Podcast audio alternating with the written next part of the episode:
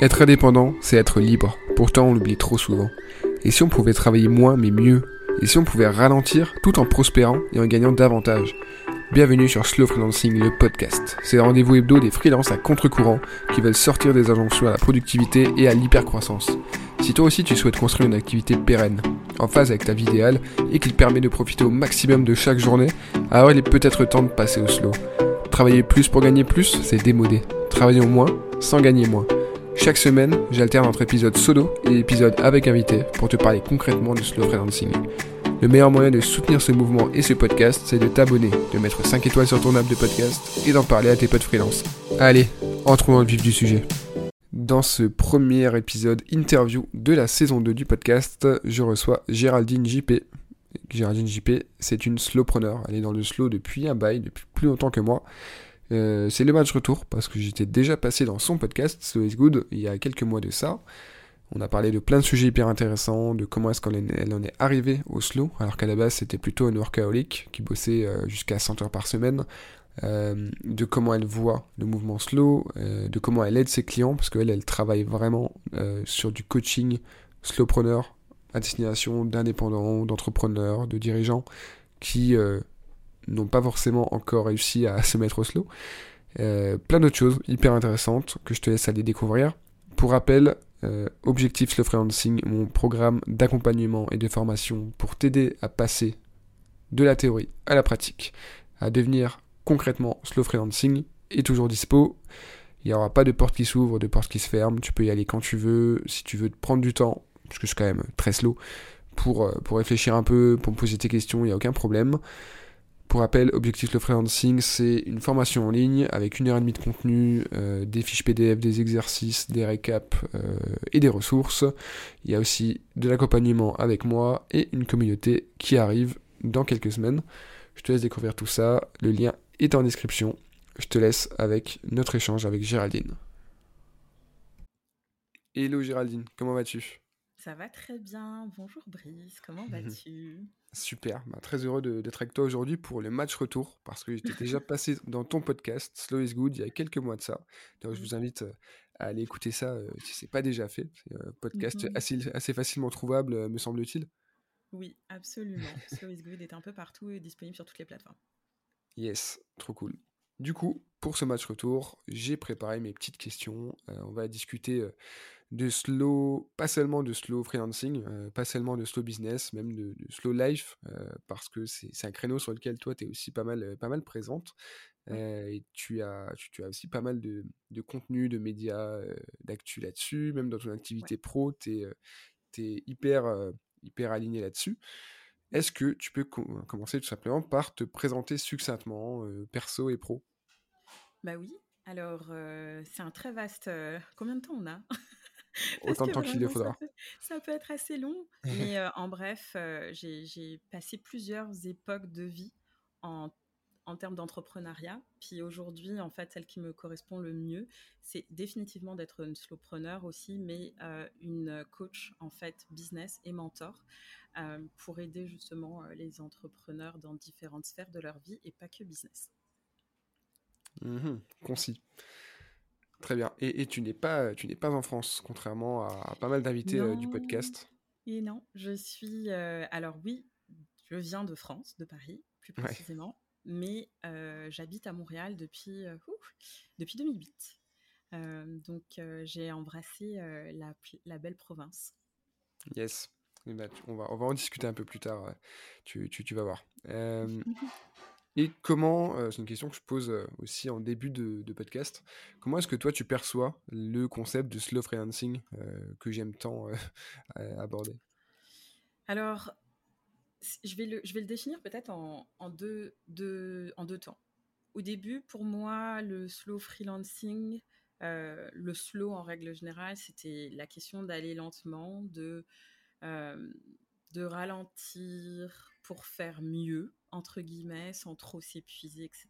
Donc ça, c'est un petit peu la, la définition en fait toute faite finalement qu'on trouve un petit peu partout et que à un moment donné, tous dans notre vie en tant que slowpreneur, on a tous embrassé. Maintenant, la réalité, c'est aussi épouser son style de vie, c'est aussi intégrer une forme de spiritualité de soi, une forme de, je sais jamais comment le dire en français, mais inner leadership, donc self-leadership, qui est assez importante dans euh, être en harmonie, euh, appliquer ses valeurs aussi dans euh, la manière dont on fait les choses. Et quand je dis ces valeurs, est-ce que ça touche, ça peut toucher à plein de choses, l'écologie, sa consommation personnelle en termes de lecture, de nourriture, en fait tout ce qui nous nourrit finalement, mmh. dans ses pratiques, avoir accès à la nature. Donc tout ça, en fait, ça fait partie de ce que j'appelle l'écosystème du, slow pour revenir à soi finalement euh, dans des conditions qui soient euh, bonnes pour nous, bonnes pour la planète, bonnes pour les autres aussi, en termes de communauté, en termes de société aussi. Ok. C'est, très clair pour moi. On va parler un peu de, de toi, un peu beaucoup même. J'ai, j'ai vu que dans tes présentations, que ce soit sur ton site, euh, sur ton Insta ou ailleurs, tu utilises des termes qui sont intéressants, qu'on voit pas souvent, et j'ai envie que tu, euh, me dises ce que tu mets derrière euh, à chaque fois. Le premier, c'est l'appellation de Conscious Business Coach. tu le dis aussi en, français, mais qu'est-ce que tu mets derrière? En fait, la conscience du soi, pour moi, ça a été tout un voyage, toute une expérience avec les hauts et les bas que ça peut comprendre pour être justement capable de d'avoir l'étoffe pour encadrer davantage plus d'entrepreneurs. Et Là-dedans, j'inclus de l'écologie humaine, c'est-à-dire pas la question juste finalement monétaire en termes de coaching, d'aller chercher tout ce qu'on va tout chercher au final, plus de revenus, plus d'impact, plus de si, c'est aussi en fait à l'intérieur de nous qu'est-ce qui se passe vraiment, quelles sont les émotions en fait qui nous traversent quand on dissémine nos différentes offres, quand on aide certains types d'entrepreneurs ou en tout cas certaines activités ou, autres. C'est quel est vraiment l'impact interne qu'on va avoir au fond de soi, mais aussi envers les autres? C'est ça que je mets derrière la, la conscience, en fait, finalement. Mmh. Et je pense que c'est important aujourd'hui parce que... Euh, avec les années, faire du cash pour faire du cash, je trouve ça pas très excitant au mmh. final, mais avoir un vrai impact transformationnel, littéralement, pour moi, ça, c'est beaucoup plus important aujourd'hui. Ok. On voit que tu, sais euh, pourquoi tu emploies ce terme en tout cas. Oui. un autre qui est un peu lié, euh, qui est pas très loin dans, ta description, c'est Soul Minded. C'est sans doute euh, très lié d'ailleurs. Alors tout ce qui est soul minded pour moi ça veut dire plusieurs choses, c'est-à-dire que effectivement, bon, dans le cliché, je peux répondre très brièvement, bah oui, je pense pas qu'à l'argent. Mais c'est pas mmh. vrai quelque part, parce que finalement, l'argent, on en a besoin. Mais qu'est-ce qu'on veut faire de cet argent? En fait, c'est surtout ça qui est important. Et pour moi, c'est toujours de penser à comment est-ce que je vais pouvoir utiliser tout ce que je suis capable de créer, soit seul, soit en co-création, soit au sein d'une communauté, mais qui va vraiment pouvoir faire la différence pour d'autres. Euh, mmh je donne un exemple. Moi, aujourd'hui, dans mes pratiques, c'est euh, d'être capable de fournir un service à ma clientèle, mais également, en fait, dans cette clientèle-là, si je suis capable d'aller générer un certain profit, ben, je me permets d'offrir des pro bono, par exemple. Mmh euh, ça, c'est ce que soul minded pour moi c'est ça c'est d'impacter les gens différemment. C'est pas juste aller chercher de l'argent pour de l'argent c'est aussi d'avoir une, une éco-conscience entre guillemets de comment est-ce qu'on fait la différence. Avec cet argent cette abondance qui est produite et pour euh, pour s'étendre un petit peu plus et pour se développer soi aussi. C'est ça mmh. que je mets derrière le soul-minded. Ok. Et, on reste dans les, dans les anglicismes, comme ça, comme ça c'est fait. Euh, tu parles aussi de... taper sur les doigts au Québec. Ouais, je sais, je sais. je prends le risque. Euh, tu parles aussi de self-love. Euh, self-love, on peut le voir de deux manières différentes. la manière un peu cliché, ce serait de, s'aimer soi, de s'adorer, vraiment de, de, se kiffer, quoi, d'être, de devenir un gros mégalo égocentrique. Mais évidemment, c'est pas ça que tu veux dire. qu'est-ce que tu, qu'est-ce que tu veux dire par là, toi? Ça, c'est un, un, voyage qui est même pas encore terminé pour moi. C'est une évolution, ce que j'appelle une évolution-révolution. à tous les niveaux, qu'on a en tant qu'entrepreneur, et je pense que toi aussi, je pense que tu l'expérimentes au fur et à mesure que tu évolues, c'est qu'on a besoin justement de se faire confiance dans l'inconnu, dans etc. Mais il faut s'aimer en même temps, parce qu'il y a des moments où les choses vont peut-être pas aller dans la direction qu'on souhaite, mais elles vont y aller quand même. Et souvent, dans ces moments-là, on a tendance à être euh, notre pire ennemi. Et qu'est-ce mmh. que je veux dire par notre pire ennemi? On va utiliser des mots hyper négatifs, on va être les premiers à se descendre littéralement. En fait, on voudrait même pas savoir comme ami dans ces moments-là. Et c'est pour ça mmh. que je parle de self-love et de self-leadership. C'est parce que pour, se, pour tenir en fait le fort, entre guillemets, pour pouvoir avancer, pour pouvoir aller plus loin, pour pouvoir aider encore plus de gens, pour supporter encore plus d'abondance et d'activité, on a besoin d'avoir cet amour-là. Parce que, parce que qu'est-ce qui se passe justement? Quand on n'a pas ça on s'auto-détruit, on s'auto-décompose au fur et à mesure. Quand par exemple on a des lancements qui vont pas comme on veut, finalement, oh, on est le dernier ou la dernière, ça va pas du tout.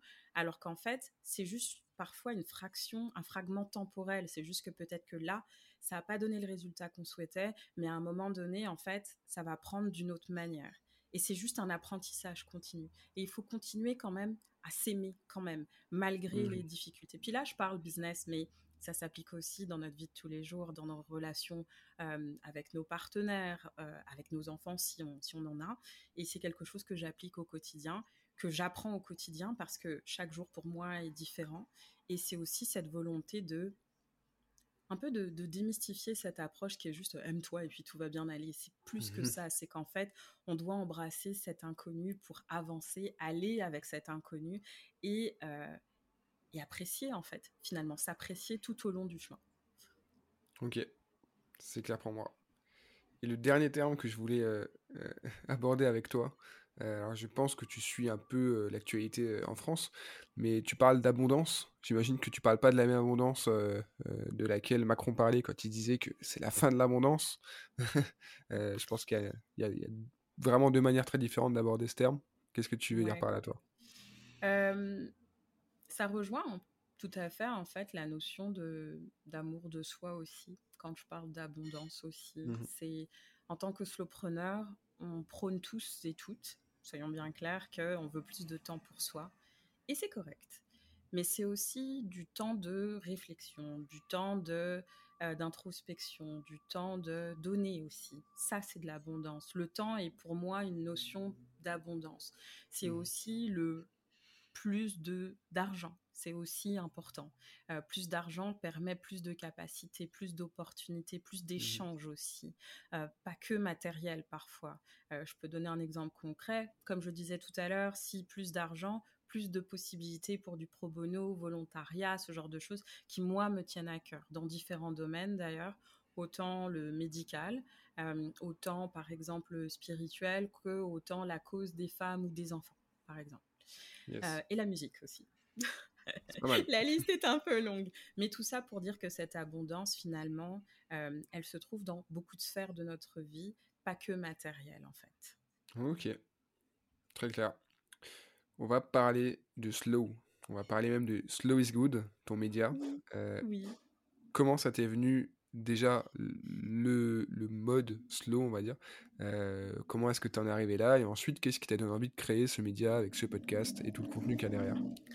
Ça remonte un petit peu euh, à, loin. Euh, j'ai commencé d'abord par avoir à l'époque avoir un intérêt sur tout ce qui touche à la slow cosmétique. Euh, j'avais à, l'époque un blog qui s'appelle Real Kitchen, qui est un peu, euh, en tout cas en friche depuis, mais où je parlais justement de bien-être, de revisiter un peu les produits qu'on consomme, comment on les consomme, pourquoi on les consomme aussi.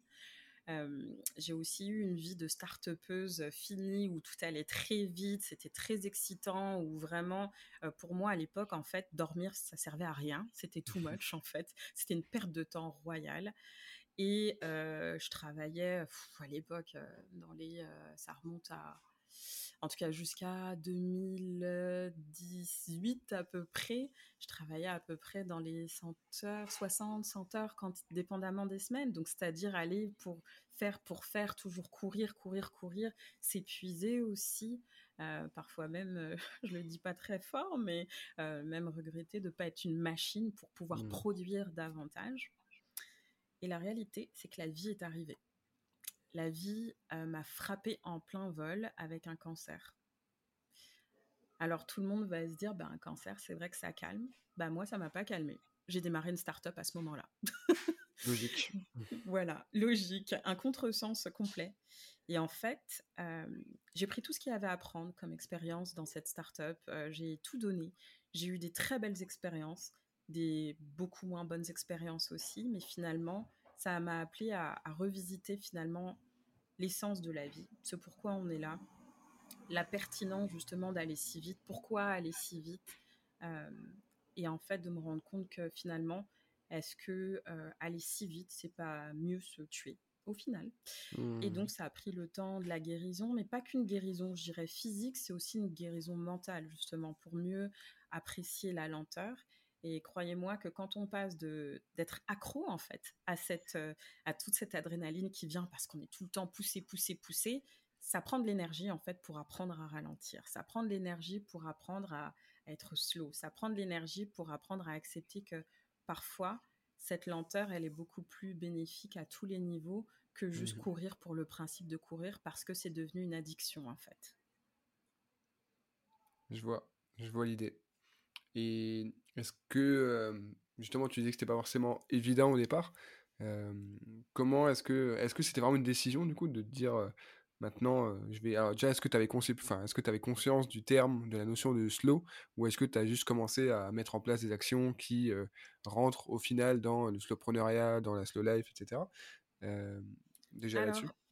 Il y avait déjà, il y avait déjà des choses qui avaient été que j'avais abordées comme beaucoup plus de lenteur dans revisiter aussi ce qu'on consomme, euh, l'alimentation, cultiver son propre jardin, tout ça pour moi ça faisait partie de ce petit cheminement-là de départ pour euh, justement m'imprégner un petit peu plus de euh, du slow revisiter aussi les produits cosmétiques que j'utilisais. C'est bête, mmh mais ça commençait beaucoup par l'extérieur. Puis petit à petit, je l'ai intégré dans dans mon cheminement intérieur aussi. Donc, à savoir être plus en adéquation avec la nature, être beaucoup plus présente en nature, euh, prendre le temps de faire des, euh, des bains de forêt, par exemple, ou même des bains sonores, des choses qui permettent un peu de se déconnecter en fait de tout ce système euh, technologique que j'affectionne énormément, mais qui mmh finalement pouvait euh, devenir un peu un poison à long, à long terme. Et c'est ça qui m'a donné l'approche d'approche, de voir les choses avec plus de sérénité, avec plus de mmh. lenteur, avec plus une vocation de on peut faire du bien aussi dans la lenteur, on peut apporter autant de résultats si on veut apporter, si on veut parler business en étant dans la lenteur. On peut aussi se faire du bien en étant plus proche des autres pour avoir des vraies conversations, parce que la réalité aujourd'hui, c'est qu'on est tellement compressé par tout ce qui nous entoure, tous les systèmes, les technologies, que les conversations sont de moins en moins naturelles, je trouve. C'est juste du, je dirais, du fast food conversation, mmh, littéralement. Et c'est ça qui m'a amené vers Slow is Good, pour avoir des conversations, pas nécessairement que sur la lenteur, mais sur justement reprendre le pouvoir d'une vie paisible, d'une vie sereine en même temps, d'une euh, de business serein aussi, parce que ce qu'on entend partout, c'est aussi beaucoup de euh, pour réussir, il faut faire un million rapidement, vite. Mais c'est pas toujours le cas, puis c'est pas toujours ce qu'on ce qu'on veut. Oui, mmh. c'est intéressant d'avoir plus de capacité d'abondance financière, mais est-ce que la finalité c'est ça? Et c'était aussi pour élever le débat vers ce type de questions-là. Ok, très belle, euh, très belle euh, transition vers la question que j'allais te poser, justement par rapport à Slow is Good. Qu'est-ce que tu veux accomplir avec ça? Est-ce que c'est plus au niveau perso? Euh, pour toi, tu as envie de, d'apprendre des choses, tu as envie d'avancer sur cette voie-là Ou est-ce que tu as envie d'avoir un impact, euh, d'aider les autres, ce genre de choses? Ou tout ça à la fois, évidemment? Ouais, je pense que c'est un très beau, un très beau triptyque et c'est un peu ça à la fois. C'est-à-dire que moi, le podcast, c'est une méthode aussi d'apprentissage. En découvrant justement des entrepreneurs et des non-entrepreneurs d'ailleurs, mmh et en les invitant à avoir des conversations autour de la lenteur, la spiritualité, la sérénité, le business, la régénération en business, etc. Ça me permet aussi de médiquer au lieu de retourner m'asseoir sur les bancs. C'est sûr que je pourrais apprendre en lisant, j'aime beaucoup lire, mais en même temps, je pense que ces conversations-là, elles m'enrichissent et elles me nourrissent. Et c'est ça que je voulais avec, euh, avec ce format-là, euh, mmh. pouvoir avoir plus de conversations sereines autour de sujets qui sont importants pour moi c'est aussi d'être capable d'aider d'autres personnes à comprendre que la rapidité, être tout le temps dans le fast and first de la vie, mmh c'est cool à un moment donné, mais en fait, finalement, on arrive vite au bout de ça. On arrive vite au bout parce qu'on s'épuise, parce qu'on s'essouffle, parce qu'on arrive à des limites qui sont parfois physiques. Euh, le nombre d'entrepreneurs, et surtout en sortant de ces trois ans un peu compliqués d'un point de vue économique pour beaucoup d'entre nous, euh, qui sont en dépression, qui sont en burn-out, etc. Il y en a beaucoup trop finalement. Hmm. Est-ce que euh, l'entrepreneuriat, pour montrer qu'on a le flag de l'entrepreneur type, c'est se dire je me brûle d'abord, euh, je me brûle d'abord, je me crame les ailes, comme dirait Émilie Gros, et ensuite de se dire ah ben non, je vais peut-être repenser ma vie. On n'est pas obligé de tout cramer, on n'est pas obligé de se brûler d'abord pour être capable de montrer qu'on est, qu'on a une certaine réussite. Et je pense que c'est des conversations qui sont aujourd'hui euh, très importante. J'ai eu euh, à participer avec mon ancien incubateur de, ma vie de start de l'époque, hum. à différents pitchs de start-up et j'ai trouvé ça très très intéressant qu'aujourd'hui, en 2022, lors de pitch devant différents investisseurs, etc., que certaines start-up osent clamer ah moi je veux grandir lentement parce que la lenteur en fait c'est ok pour moi parce mmh. que la lenteur, c'est un essentiel pour moi et j'ai pas besoin d'aller vite. Je veux aller à un rythme qui fait du sens pour moi, qui fait du sens pour ma communauté, qui fait du sens pour mon business. Ça, c'est pas un discours qu'il y avait il y a quatre ans. Pas du tout, du tout, du tout. Mais alors, mais alors l'hypercroissance, le, le scaling, enfin, c'est pas ça la vie? alors ça en fait partie, mais comment? Est-ce qu'on est mmh obligé justement de griller toutes les étapes, d'aller plus vite que la vitesse même, à la vitesse de l'éclair? Je suis pas sûre. Parce mmh. qu'il y a des petites choses qui tombent au passage. Euh, je me souviens d'une conférence à laquelle j'ai participé il y, a quelques, il y a quelques années, le Startup Fest à Montréal, avec un entrepreneur qui, euh, qui disait euh, J'ai tellement voulu aller vite que j'ai loupé la naissance de mes enfants. Mmh. Donc, ça, c'est des choses qui, pour moi, sont un peu scandaleuses. Mais la réalité, c'est qu'aujourd'hui, on reconnaît qu'il y a des priorités. Et puis, il faut aussi reconnaître que ces priorités humaines, elles devraient passer en devant nos business. Notre business n'est pas notre enfant. Un business, c'est un business. et je fais partie de celles qui ont eu l'audace de dire qu'un business, c'est notre bébé. Non, c'est n'est hmm. pas notre bébé. C'est une création à un moment donné qui va évoluer, qui va changer. Mais c'est pas du tout, ça n'a rien à voir avec euh, enfanter. Hmm. Et tu sais, tu sais de quoi tu parles. trop cool.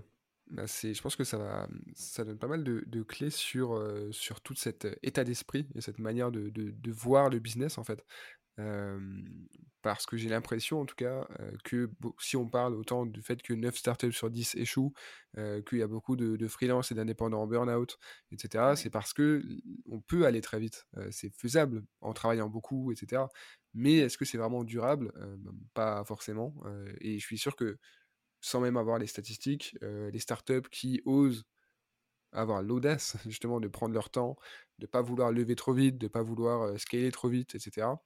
tout comme les indépendants d'ailleurs, qui veulent prendre leur temps, marchent mieux sur la durée parce qu'ils ne se crament pas les ailes et qu'ils peuvent plus facilement s'ancrer comme ça dans leur époque, plus faire les choses avec attention et pas lancer une nouvelle offre tous les trois mois, pivoter tous les deux ans et au final ne jamais construire de base stable.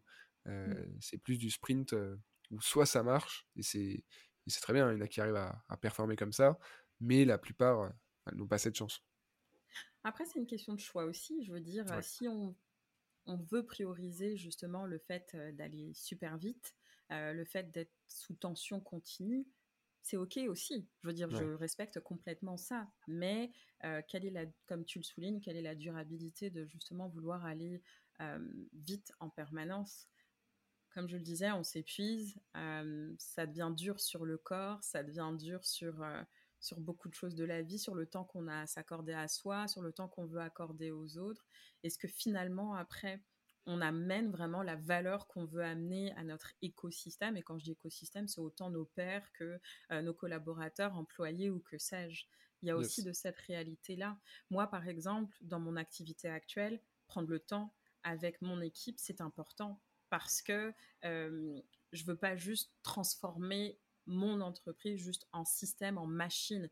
C'est, je travaille avec des humains aussi. Donc, mmh. c'est important de m'impliquer, de donner, le temps, de coacher aussi de l'intérieur, parce que je considère que c'est ce qui fait aussi grandir une équipe. Autant que je les coach je grandis avec eux aussi et j'évolue avec eux. Et donc ça, c'est des choses qui sont, en tout cas pour moi, importantes. Eh bien justement, euh, parlons business. Qu'est-ce que tu fais concrètement pour tes clientes et tes clients aujourd'hui?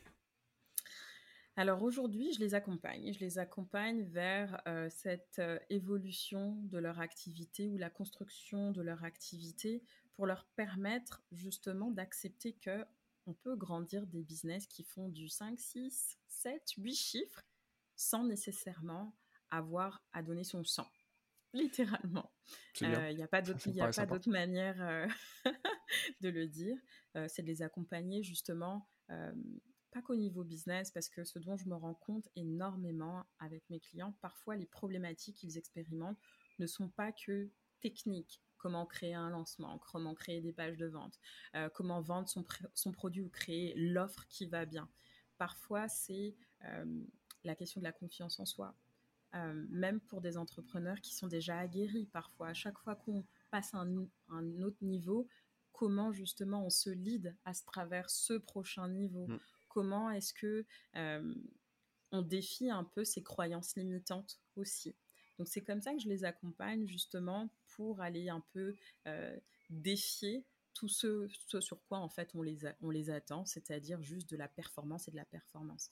Oui, il y a de la, mmh. cette notion de performance, elle est importante, mais sans mauvais jeu de mots, la performance intérieure, elle est tout aussi, elle est tout aussi importante en fait. Yes. C'est quel type de profil du coup que tu accompagnes euh, en général? Déjà, ta cible que toi tu choisis et en général, quelles sont euh, concrètement les, personnes euh, qui travaillent avec toi? Je travaille avec des coachs, je travaille avec des consultants, je travaille avec des propriétaires de petites entreprises essentiellement à l'international. Il y en a autant à Montréal qu'en France qu'ailleurs dans le monde. Mmh ce, qui, ce qui me pousse aussi, parce que ça fait quand même un petit moment que je vis au Québec, à, redévelopper en fait un petit peu mes codes, à, mieux comprendre justement comment la perception du business d'une région du monde à l'autre, parce que d'un pays à l'autre, bien entendu, je trouve que les applications peuvent être légèrement différentes, surtout quand on parle d'argent. Il y a toujours mmh. des bloquants qui peuvent intervenir. Alors c'est sûr qu'en Amérique du Nord, je dirais qu'il y a un petit peu plus de fluidité par rapport à ce sujet, mais quand il s'agit d'une clientèle un peu plus, euh, je dirais, euh, comme on dit au Québec, française, en tout cas français de France, il y, a, encore des, croyances limitantes qui sont à qui sont à, à, défier, qui sont à travailler, et ça, c'est ce qui, c'est ça, c'est ce qui m'anime le plus. Ok, ok, ok, trop cool. D'ailleurs, t'en parlais un peu, mais est-ce que tu vois, j'imagine que oui, mais du coup, je vais reformuler ma question. Comment est-ce que tu vois la différence de perception du slow en général? Euh, que ce soit la slow life au niveau perso et général, et le slow business entre la France, le Canada et d'autres pays euh, C'est une bonne question. Euh, je vois pas nécessairement beaucoup de différences dans la pratique parce qu'on sent comme un, un espèce de, de renouveau globe, je dirais, interplanétaire de, de cette, de cette connexion-là d'être plus connectés les uns aux autres. Je pense que humainement, on a tous un peu souffert de, ces trois dernières années et il y a une volonté de se reconnecter, euh, d'être plus dans le vrai, d'être plus dans euh, sa vérité personnelle, dans cette introspection-là. Donc, ça, c'est ce que je vois ici euh, au Québec, mais je le vois mmh aussi en France et ailleurs. Donc, il y a cette volonté-là d'être plus, plus en adéquation avec le soi, avec les autres, avec la communauté. Ok, ok, c'est intéressant. Moi, je connais pas trop. Euh, enfin, je vois passer parfois euh, des, des, contenus ou, ou autres euh, sur le slow anglophone parce que parfois je m'amuse à googler un peu slow freelancing, slow business pour voir un peu ce qui ressort. Et, et j'avais déjà vu des. Alors, slow freelancing, le terme n'existait pas avant que je commence à l'utiliser et que d'autres commencent à l'utiliser en France et même francophonie en général, avant l'été 2021 à peu près. Mmh mais à peu près à ce moment-là, j'ai vu apparaître sur, bah, du coup, je sais plus si c'était des podcasts, je crois, qui parlaient de slow freelancing, mais anglophone du coup, des mmh Américains qui faisaient ça. Donc c'est pour ça que je voulais voir, est-ce que tu avais l'impression que c'était plus en avance peut-être, outre-Atlantique, ou plus haut en France, ou comment tu vois ça? Je dirais, d'un point de vue business en règle générale, il y a une accélération que l'on voit de manière très claire et très transparente en Amérique du Nord dans sa globalité. Euh, l'entrepreneuriat en général est quelque chose de, je dirais, de plus commun encore, je mmh. dirais, en Amérique du Nord parce que euh, c'est moins perçu euh, comme quelque chose d'anodin. Tandis que en France ou en francophonie, en règle générale, l'entrepreneuriat, je dirais pas que ça démarre, pas du tout, mais euh, la perception d'aller faire de l'argent, comme on dit mmh ici, euh, c'est un peu plus complexe. Alors qu'ici, il y a de plus en plus d'entrepreneurs. On n'a jamais vu autant d'entrepreneurs dans différentes sphères, que ce soit du coaching, qui est une industrie qui est vraiment en pleine explosion euh, en ce moment dans je dans les zones anglophones, euh, que ce soit dans tout ce qui est euh, création de start-up ou même d'entreprises, ou, etc. Hmm. Ça continue d'avancer, ça continue d'être plus, euh, plus dynamique dans ce sens-là, avec aussi les travers que ça peut comprendre. Effectivement, le slowpreneuriat, c'est vrai que je ne le voyais pas nécessairement très proche dans tout ce qui était euh, communauté anglophone, mais depuis un an et demi à peu près, je commence à le voir de plus en plus euh, apparaître, avec justement beaucoup de posts, de recherches, de blogs dédiés au slow living, euh, tout ce qui est slow, et aussi beaucoup plus d'impact. Ouais. Ok. Merci pour, pour cette réponse très complète. On va aller un peu plus dans le concret pour finir. Est-ce que tu aurais des conseils très concrets, des tips pratiques euh, à partager avec les indépendants qui veulent ralentir, développer une activité alignée avec leurs besoins et qui soit vraiment saine sur le long terme. Je sais que mes, euh, mes, aspirants euh, et slow freelance adorent ce genre de, de take très pratico-pratique à mettre en place. Il faut prendre la décision. C'est la première chose que je partagerai. Il faut prendre la décision de le faire. Euh, de manière sous-jacente, je dirais aussi, ne euh, faut pas attendre de se brûler aussi pour le faire. Là, je veux dire, il n'y a pas besoin de dire, oh, j'ai vécu un burn-out, là, c'est maintenant qu'il faut que je ralentisse. On n'a pas besoin d'en arriver là. On n'a pas besoin d'en arriver à des maladies euh, graves aussi pour se dire que bah, maintenant c'est le moment de, de, ralentir. Je dirais que le, le tout, c'est déjà d'en prendre conscience qu'en mmh fait, ça n'a pas de sens peut-être de, de tenter de tout cramer et qu'on peut juste faire les choses bien. Euh, on peut juste aussi être animé par ses valeurs pour commencer, pour les disséminer aussi à, la communauté, parce qu'on a tous à apprendre des uns des autres. Et je sais, ça sonne un petit peu euh, cliché, mais c'est un peu la réalité. On apprend tous des uns des autres dans nos pratiques, dans nos différents modes de communication aussi, pour mieux embrasser euh, cette lenteur-là, hmm. qui, je pense, est nécessaire à tous, quelles que soient les sphères de notre vie. Je te rejoins là-dessus. En tout cas, je pense que c'est c'est important, euh, c'est nécessaire pour moi en tout cas. Euh, tout le monde n'est pas forcément de cet avis-là. Euh, effectivement, il y en a certains qui attendent de, de se cramer pour, pour, pour prendre cette décision, mais c'est parce que c'est la vie qui influence ensuite les choix, comme ça. Donc, j'ai l'impression justement aussi qu'il y a de plus en plus de personnes, on va dire, jeunes ou en tout cas qui n'ont pas forcément vécu d'expériences difficiles, euh, qui n'ont pas forcément euh, connu l'expérience traumatisante du salariat euh, pendant de longues années, l'expérience de parfois plus difficile d'autres choses de la vie perso, mais en tout cas je vois de plus en plus de personnes de 20, 25, 30 ans qui choisissent délibérément de travailler peu, de d'avoir un business qui marche bien sans se tuer au travail, en contradiction quand même, en opposition avec euh, les mouvements FIRE, les choses comme ça, qui te disent de euh, travailler énormément de tes 20 à 40 ans pour ensuite pouvoir prendre ta retraite euh, et être plus tranquille ensuite.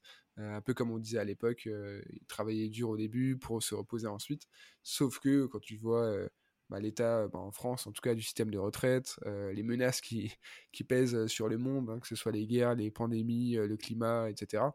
Est-ce que ça vaudrait pas le coup quand même d'essayer de plus se préserver aujourd'hui euh, plus profiter d'aujourd'hui aussi et lever un peu mmh. le pied parce que oui, c'est bien de préparer l'avenir, mais si on oublie de profiter, euh, si on oublie de profiter de ses enfants euh, et des choses quand même relativement importantes dans la vie, selon moi en tout cas, voilà, est-ce que c'est pas mieux comme ça et cette prise de conscience, je trouve qu'elle est hyper intéressante je sais pas si tu l'observes aussi, peut-être même dans ton, parmi tes clients et tes clientes aussi, euh, des gens de plus en plus jeunes qui veulent euh, lever le pied et qui ont plus peur de dire bah ok j'ai 25, 30, 35 ans, j'ai pas envie de bosser dur en fait, ni aujourd'hui ni demain. En fait, je dirais ils n'ont pas nécessairement envie nécessairement de, de, bosser juste moins, mais ils veulent ce que j'appelle le bosser juste. C'est-à-dire, mmh. parce qu'on sait tous qu'il y a des vagues en business, il y a des moments où on a, même si on est dans, enfin, on embrasse la lenteur, il y a des moments où on doit aller un petit peu plus vite, on doit faire peut-être un peu plus, mais il y a des moments, c'est prendre le temps d'accepter que se reposer, c'est OK. Euh, fut une époque où clairement, pour moi, euh, se reposer, c'était euh, c'était optionnel. mais aujourd'hui, en fait, je me rends compte que ma productivité, comme beaucoup d'entre nous finalement, euh, plus on prend le temps de prendre soin de soi, euh, de se reposer, de recharger les accus, de recharger finalement notre cerveau qui en a besoin finalement pour réfléchir. Il travaille quand même, euh, c'est nécessaire. Et oui, effectivement, c'est une, euh, en tout cas, c'est une tendance que je vois de plus en plus dans mes clients, peu importe l'âge, qu'ils aient la quarantaine, qu'ils aient début trentaine, peu importe, c'est aussi de pas vouloir s'adonner juste au travail. Parce que là, il y a une une question de notion de plaisir aussi. Euh, mmh on passe quand même une bonne majorité de notre temps à travailler, mais la réalité, c'est que vivre, ce n'est pas travailler. Mmh. Et donc, il y a cette volonté de s'enrichir et de s'enivrer de ce que la vie a de meilleur à offrir. Et ce n'est pas justement que le travail, c'est avoir la possibilité d'être dans l'amour, dans euh, la contemplation du beau, euh, parfois d'avoir des conversations un peu fortuite et de se dire ah, finalement c'était pas prévu mais c'est quand même chouette d'avoir cette conversation qui me fait évoluer aujourd'hui et qui me fait grandir et peut-être reconsidérer certaines choses de mon quotidien et c'est encore plus important en fait surtout en tant que parent où on est toujours en fait on inculque dès le plus euh, le plus jeune âge de nos enfants comme dépêche-toi mange plus vite tu vas être en mmh. retard à l'école etc etc puis on se rend pas compte que dès leur plus jeune âge on leur inculque que la vie c'est vite la vie c'est la pression la vie c'est il faut aller de l'avant tout le temps, tout le temps, tout le temps, tout le temps. Et ça aussi, c'est aussi questionner comment est-ce qu'on veut euh, notre système éducatif finalement. Comment est-ce qu'on veut être de bons parents? Comment est-ce qu'on veut pouvoir aider nos enfants Ça aussi, mm. ça en fait partie, euh, en tout cas pour moi. yes, belle ouverture en tout cas. Euh, J'aurais eu sur un terme que tu disais, euh, le bosser juste. C'est vrai que je le connaissais pas. Euh, j'aime bien parler de bosser mieux, de bosser euh, intelligemment, de bosser plus en phase avec qui on est, etc. Mais bosser juste, ça me paraît, ça me paraît bien sympa aussi. ça me paraît très juste, n'est-ce pas? Est-ce que, est que par bosser juste, t'entends aussi derrière bosser mieux et plus intelligemment, d'une certaine manière? Alors oui, ça c'est vraiment j'avouerais que c'est ce qu'on entend énormément dans, mmh dans, notre écosystème de slowpreneurs, euh, faire moins pour euh, avoir plus ou mieux, etc. Oui, ça en fait partie, mais pas que.